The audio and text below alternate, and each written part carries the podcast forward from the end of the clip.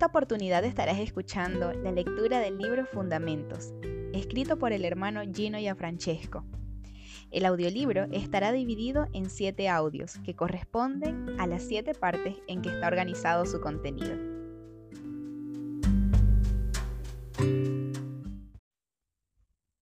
Parte 4. Tú eres el Cristo, el Hijo del Dios viviente. Bienaventurado eres, porque no te lo reveló carne ni sangre, sino mi Padre que está en los cielos. Y sobre esta roca edificaré mi iglesia, y las puertas del Hades no prevalecerán contra ella. Mateo 16, 16b, 17b y d 18b. Punto número 21. El reino de los cielos se ha acercado. En este apartado se recomienda escuchar acompañado de la versión escrita, por causa de las múltiples citas bíblicas que acompañan el texto. Con los rudimentos precedentes de la doctrina de Cristo, vemos que se nos anuncia un reino para el cual se nos señala una puerta. Dios ha prometido, pues, un reino. El plan eterno de Dios ha sido una economía donde su Hijo amado tenga la preeminencia. Colosenses 1.18, Efesios 1, del 9 al 14. El reino de los cielos que se acerca es, pues, el anuncio del Evangelio. Fue lo primero que Jesús comenzó a enseñar, y acerca de lo cual enseñó claramente con parábolas. El reino fue también lo que mandó a los suyos a anunciar, y fue lo que sus apóstoles anunciaron. Es conveniente seguir atentamente todas estas escrituras que nos hablan de un reino. Constituyen una hermosa panorámica dentro de la revelación. El reino es, pues, el ambiente normal de la Iglesia, al cual ingresa y dentro del cual se prepara para su establecimiento definitivo con la segunda venida del Señor Jesucristo. Ahora bien, ¿por qué se dice que tal reino de los cielos se ha acercado? ¿Por qué dijo del Señor que el tiempo se ha cumplido y el reino se ha acercado? Israel estaba familiarizado con las profecías veterotestamentarias acerca del reino. Israel esperaba el reino del Mesías. Los profetas habían hablado de él e incluso habían señalado los acontecimientos que precederían a tan glorioso evento. David recibió la promesa de que de su simiente se sentaría el Mesías en su trono para siempre puesto que de la simiente de Abraham serían benditas todas las familias de la tierra, por lo cual Mateo se apresura a reconocer a Jesucristo como hijo de David e hijo de Abraham, antes de comenzar aún a enumerar su genealogía. Isaías, Jeremías, Ezequiel, Daniel, Joel, Amos, Abdías, Miqueas, Sofonías, Zacarías, Malaquías, todos estos describieron las características de este reino y lo que sucedería cuando estuviese cerca. De igual manera, los profetas hablaron del Mesías sufriente y de sus padecimientos necesarios antes de las posteriores glorias. Daniel incluso en su profecía acerca de las setenta semanas señaló el día de la visitación del Mesías, en cuya fecha exacta Jesús entró en un burrito a Jerusalén. Con razón decía, el tiempo se ha cumplido. Por lo cual, Pablo escribía también a los Gálatas que Dios había enviado a su Hijo venido el cumplimiento del tiempo. La serie de imperios anunciada a Daniel en sus visiones llegaba a su fin. Babilonia, Media y Persia, Grecia y entonces Roma, la última bestia bajo la cual murió el Mesías y contra la cual se desbordarían los acontecimientos apocalípticos de lo cual el apóstol Pablo ya amonestaba y bajo lo cual nosotros hoy en día nos hallamos inmersos, viendo el desarrollo perfecto del cumplimiento profético a punto de parir el anunciado reino de los cielos. Así que verdaderamente el reino de los cielos se ha acercado. La iglesia ingresa en él y lo anuncia, primero espiritualmente y entonces, cuando Cristo regrese, ya pronto, quedará establecido sin oposición alguna, primero con el milenio y entonces para siempre en el cielo nuevo y la tierra nueva, con la nueva Jerusalén, el monte de Sión y el imperio eterno del Mesías. Punto 22. La regla. Si bien Dios permitió que las cartas del apóstol Pablo tuviesen autoridad universal hoy, No obstante, históricamente hablando, el apóstol se dirigía a personas individuales, Timoteo, Tito, Filemón, o a las iglesias locales, romanos, corintios, efesios, filipenses, colosenses, tesalonicenses. Y descontando hebreos, tenemos, sin embargo, más ampliamente que la carta a los Gálatas iba dirigida ya no a una sola iglesia local, sino a varias dentro de aquella región donde precisamente Pablo fue pionero con Bernabé, Galacia. El tema de la carta, además, era nada menos que la regla del Evangelio, dirigida a una amplia jurisdicción histórica y reconocida tal regla hoy como verdad universal. En aquella carta, Pablo poniendo su autoridad con la que abordaría el tema. Era apóstol de Jesucristo por voluntad de Dios, no de hombre ni por hombre, y había recibido de Dios el Evangelio por revelación, siendo especial comisionado de Dios para los gentiles. Tenía el respaldo de la diestra de compañerismo de los apóstoles columnas, Jacobo, Cefas y Juan, quienes reconocieron la gracia que le fue dada sin añadirle nada nuevo, hablada pues con autoridad divina. En su carta anatematiza pues todo otro supuesto evangelio que no sea el que ellos han recibido de él, evangelio que a continuación expone en su carta que termina entonces así. Y a todos los que anden conforme a esta regla, paz y misericordia sea a ellos y al Israel de Dios. Gálatas 6:16. Entonces, como quien ha dejado todo claro y establecido, añade, que de allí en adelante nadie le cause molestias. La carta, pues, a los Gálatas, que es corroborada por Romanos, Segunda de Corintios y el resto del Nuevo Testamento, es de una importancia vital y fundamental, pues establece la regla, o sea, según la palabra griega, el canon, de lo que es el Evangelio cristiano y apostólico, fuera de lo cual lo demás es anatema, aunque fuese presentado por un ángel del cielo. Gálatas 1, 8 y 9. No podemos minimizar esto, sino que debemos atenderlo con suma devoción y en cuanto a fundamentos, he aquí pues una consideración vital. El de la carta es la justificación por la fe, que también obra por el amor, el andar en el Espíritu que se recibe de gracia por la fe en Cristo y que produce un fruto contra el cual no hay ley. La nueva creación es la clave aquí, en la que somos libertos de las pasiones de la carne y de la esclavitud bajo la ley de los rudimentos del mundo. No nosotros, sino Cristo en nosotros. He allí el Evangelio. La correcta exégesis bajo la unción del Espíritu Santo de la carta a los Gálatas es alimento de primera magnitud para el establecimiento de la verdad. Entonces, la carta a los romanos, retomando el mismo tema, profundiza la exposición. Nadie puede justificarse ante Dios pretendiendo haber cumplido la ley, pues todos hemos pecado muchas veces en la debilidad de la carne. La ley ha puesto de manifiesto nuestro pecado, pero no nos ha dado vida para poder cumplirla, sino que nos ha condenado. Esta vida nos la ha regalado Dios por Jesucristo mediante el Espíritu Santo prometido que recibimos al creer en Cristo, quien al morir por nosotros llevó también a la muerte la vieja creación caída y por su resurrección comenzó una nueva creación que nos es donada gratuitamente en el Espíritu si lo recibimos por fe.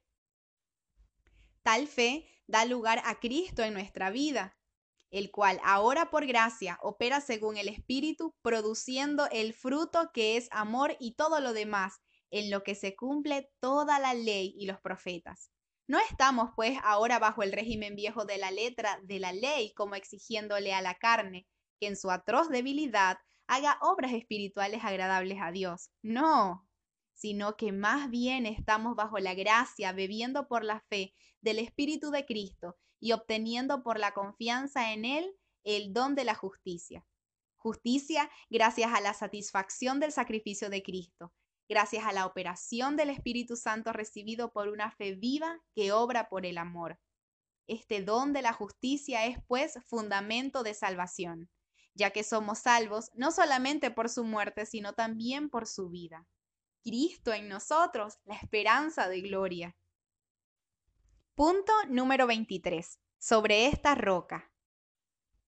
A esta altura de nuestro esquema, queda ya el momento de volver a considerar aquel importante pasaje de Mateo 16 del 13 al 20, donde el Señor mismo revela sobre qué roca iba a edificar su iglesia. Tratándose nuestro estudio acerca de los fundamentos, conviene ahora, después de lo ya expuesto, considerar el importante pasaje de la roca. En Cesarea de Filipo, Jesús introdujo entre sus discípulos una enorme conversación acerca de sí mismo. El tema era sobre su identidad. Jesús deseaba a propósito que se manifestase el punto hasta el cual los suyos y los hombres habían logrado identificarle. Su identificación, el conocimiento de él, era el contexto preparado adrede por Jesús, pues estaba a punto de hacer una de las declaraciones más trascendentales para la iglesia, acerca de la roca sobre la que él iba a edificarla. Entonces Simón Barjonás, ante la pregunta de Jesús acerca de quién decían los hombres y ellos que era él, respondió solemne y acertadamente, Tú eres el Cristo, el Hijo del Dios viviente, a lo cual Jesús le respondió, Bienaventurado eres, Simón, hijo de Jonás, porque no te lo reveló carne ni sangre, sino mi Padre que está en los cielos. Y yo también te digo que tú eres Pedro, y sobre esta roca edificaré mi iglesia y las puertas del Hades no prevalecerán contra ella. Las puertas del Hades no prevalecerían, pues sobre la iglesia de Cristo fundada sobre la roca. ¿Qué roca? Cuando Simón Barjonás identificó y confesó a Jesús de Nazaret como el Cristo, el Hijo de Dios, el Señor le llamó bienaventurado por esta razón, llamándole ahora a Simón en arameo Cefas, es decir, piedra, Pedro en griego. Simón Barjonás fue convertido en Pedro, un hombre común convertido en piedra, cuando gracias a la revelación divina pudo conocer a Jesús como el Cristo, el Hijo del Dios viviente. Esto le hizo bienaventurado. Entonces Jesús añadió, sobre esta roca edificaré mi iglesia. El Señor no le dijo a Pedro, sobre ti edificaré mi iglesia, sino que dijo, sobre esta roca. Usó con Pedro la segunda persona, tú. Pero ahora, hablándole a él, usa la tercera, esta roca, refiriéndose a aquella sobre la que edificaría. No habló, pues, precisamente de Pedro, sino de aquello que acababa de declarar a Pedro, a saber, bienaventurado, porque no te lo reveló carne ni sangre, sino mi Padre que está en los cielos. Esa es, pues, la roca, el Hijo del Dios viviente, confesado por directa revelación divina. Jesús reconocido espiritualmente como el Cristo, Hijo del Dios viviente. Tal revelación de Cristo confesada hace bienaventurada piedra viva para ser edificada en él a quien la reciba directamente de Dios, pues que puede prevalecer contra aquello que Dios mismo ha establecido. Dios nos establece para revelarnos a su Hijo para que le confesemos. No te lo reveló carne ni sangre, sino mi Padre que está en los cielos. Pues también nadie conoce al Hijo sino el Padre. Mateo 3:27. Y ninguno puede venir al Hijo para ser salvo y edificado si el Padre que envió a Cristo no lo trajese. Juan 6, 44, 45, Debe pues sernos dado directamente del Padre el conocer a Cristo.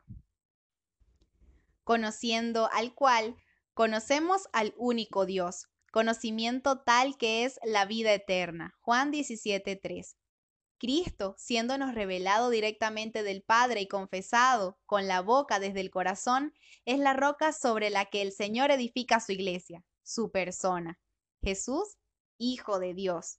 Su obra y su doctrina, la de Cristo, deben sernos enseñadas directamente de Dios para que podamos ser edificados. Sin tal conocimiento espiritual del Señor Jesucristo es imposible el nuevo nacimiento, el crecimiento y la madurez cristiana.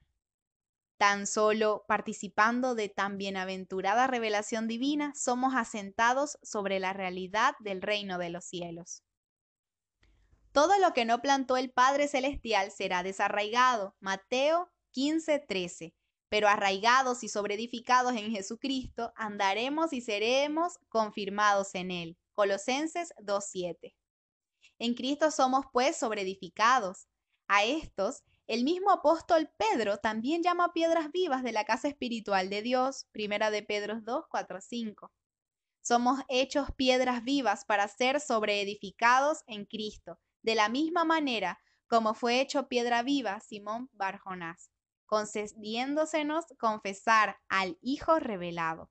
Nadie puede llamar a Jesús Señor, sino por el Espíritu Santo, mas quien creyendo lo confiese invocándole será salvo. Primera de Corintios 12:3, Romanos 10:9.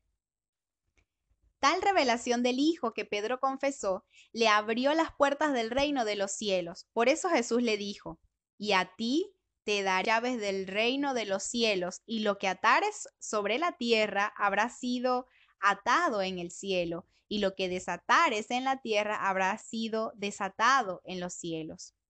En el texto griego, el enfático y exclusivista, a ti te daré las llaves, no aparece, sino que simplemente dice, doso soy, darete, o sea, apenas, te daré las llaves. Tampoco en el texto griego aparece el futuro perfecto, será atado o será desatado en los cielos, sino que dice, estai de demenón, habrá sido atado. Lo mismo que dice, estai lelemenón, habrá sido desatado. Es decir, que el cielo habrá atado o desatado aquello que revele para hacerse así en la tierra. Esta aseveración a Pedro por parte de Jesús fue también hecha a la iglesia por el Señor según Mateo 18, 18. No es pues exclusiva de Pedro. La iglesia local debe pues operar según le haya sido revelado del cielo, atando y desatando en la tierra lo que ya está de demenón habrá sido atado, o lo que está ahí lelemenón habrá sido desatado en el cielo. Vemos pues así a la Iglesia y a cada miembro suyo en particular operando bajo la directa gobernación de la cabeza celestial. Por eso es tan imprescindible la bendita y bienaventurada revelación del Hijo. Dios habla en los postreros días por el Hijo. Hebreos 1, 1 y 2. Las riendas de la iglesia siguen pues tan solo en las manos de aquel que está sentado a la diestra del Padre, esperando que todos sus enemigos le sean puestos por el estrado de sus pies. La autoridad radica, pues, en la revelación divina por parte del Padre de la cabeza única del cuerpo, Cristo Jesús. Cristo reina en el centro de la verdad, sin la violencia de la espada, como enseñó a Pilato. Juan 18, 36 y 37. Y los que son de la verdad oyen su voz, primera de Juan 4, 6. A él oíd, ordenó el Padre, Mateo 17, 5. La espada tiene el estado para los transgresores y estará en la boca de Cristo en su segunda venida. Desde la gloria del Señor mismo constituye apóstoles, profetas, evangelistas, pastores, maestros, revelándose a ellos para que puedan ministrarle espiritualmente al pueblo como ministros competentes del pacto del Espíritu. Efesios 4, del 10 al 16, segunda de Corintios 3, del 2 al 12, capítulo 3, verso 17 y 18, capítulo 4, del 1 al 6. El diablo, entre tanto, ha sembrado la cizaña, la cual junto con el trigo debe crecer hasta el día de la siega. Mateo 13 del 24 al 30. 36 al 43. No obstante, toda planta no plantada por el Padre será desarraigada en su hora. Mientras tanto, se nos enseña a hacer el reconocimiento por los frutos. Mateo 7 del 15 al 20. Conocimiento según el Espíritu. Segunda de Corintios 5, El que no haya nacido, pues, del agua y del Espíritu, regenerado por un nuevo nacimiento, no podrá ver el reino de Dios ni entrar a él. Juan 3, 3 y 5 pues el hombre natural no percibe las cosas del Espíritu de Dios porque no puede entender. Es, pues, preciso discernirlas espiritualmente. Primera de Corintios 2, del 10 al 16. El nuevo nacimiento acontece cuando recibimos al Hijo y confesamos la revelación del Hijo, identificándonos con Él que ha de formarse en nosotros de gloria en gloria hasta el pleno conocimiento de Dios en la estatura de Cristo. Tan solo el Espíritu vivifica. Juan 6:63. y el fortalecimiento espiritual del hombre nuevo interior, que es el único que rinde frutos eficaces para Dios, debe ser la prioridad y es lo verdaderamente valioso. Todo lo demás, lo que haya nacido de la carne, que haya sido operado en virtudes meramente naturales, es reprobado, ya que no soporta la prueba de fuego y por lo tanto no puede formar parte del edificio o casa espiritual de Dios. La iglesia es columna de una verdad que es realidad espiritual evidente por sus frutos, lo cual tan solo brota de la suministración del Espíritu por la revelación divina del Hijo. Sobre esta roca edifica pues Cristo a su iglesia, de manera que las puertas del Hades son neutralizadas y derrotadas por la virtud del Cristo resucitado, que vive en cada miembro de su cuerpo místico, iluminándolo y fortaleciéndolo.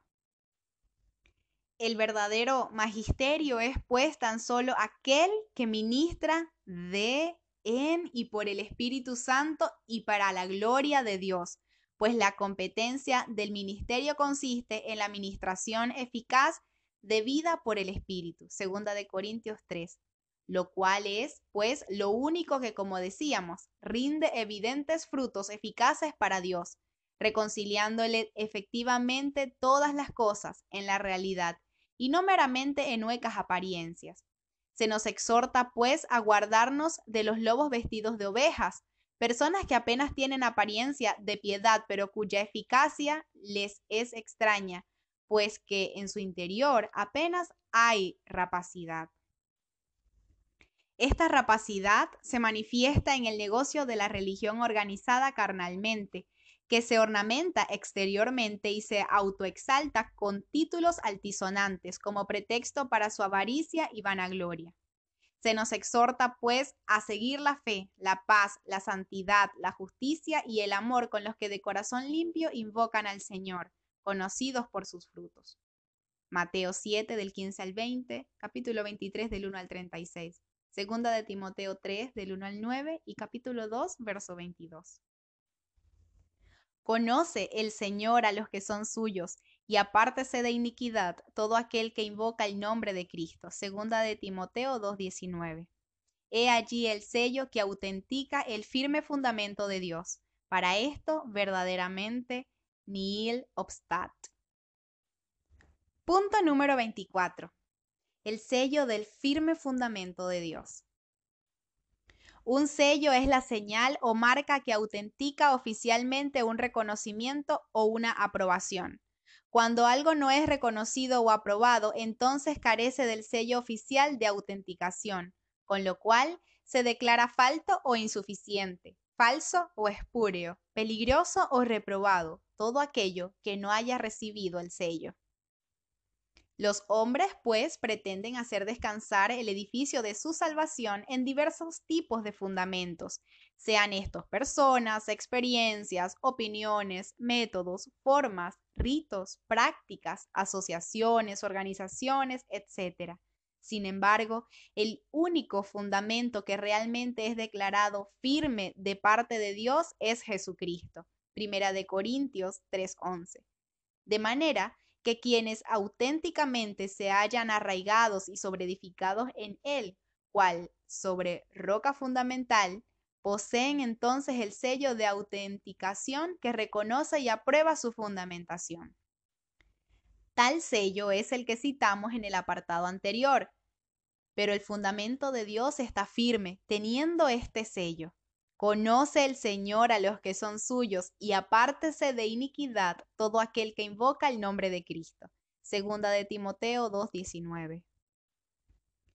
El sello tiene pues dos caras, conocidos de Dios, una, y santidad de vida en los que invocan a Cristo, otra. Por la parte de Dios, el Señor conoce a los que le pertenecen, a los que conforme a su propósito son llamados. Y a estos que antes conoció, también predestinó, llamó, justificó y glorificó en Cristo Jesús. Romanos 8, 28, 30. A su vez, estos mismos, por la parte del hombre, son los que aman a Dios guardando sus mandamientos al vivir en Cristo. Los inicuos no son, pues, reconocidos de Dios. Jesús dijo, No todo el que me dice Señor, Señor entrará en el reino de los cielos, sino el que hace la voluntad de mi Padre que está en los cielos.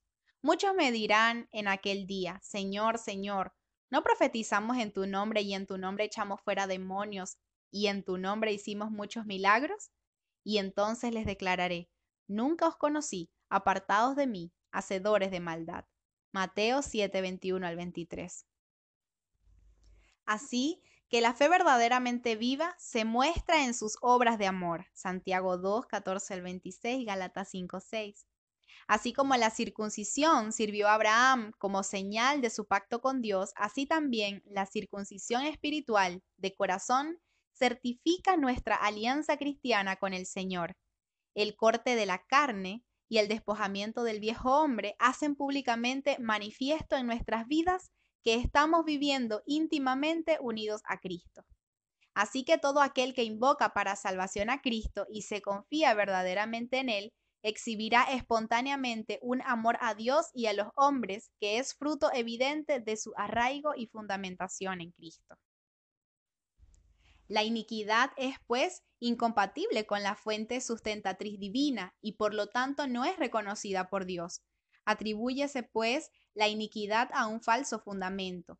Nadie puede sostenerse en tal arena movediza. El hacer lo que Cristo manda es lo que demuestra la roca sobre la que estamos fundados. Los que aman a Dios y en verdad le siguen son los mismos a quienes Dios reconoce.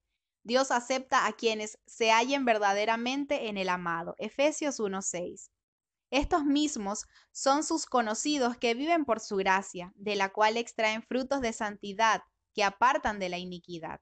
No será reconocida pues aquella virgen fatua que pretendiendo esperar a Cristo apenas duerme y sueña estando desprovista en su vasija, que es el alma, del aceite de su espíritu. Mateo 25, 12. Quien no tenga el espíritu de Cristo no es de él. Romanos 8, 9.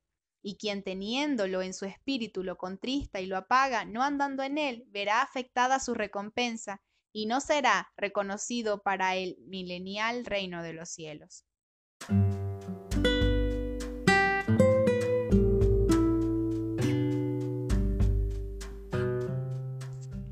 Estuviste escuchando una porción del libro Fundamentos, escrito por el hermano Gino Francesco.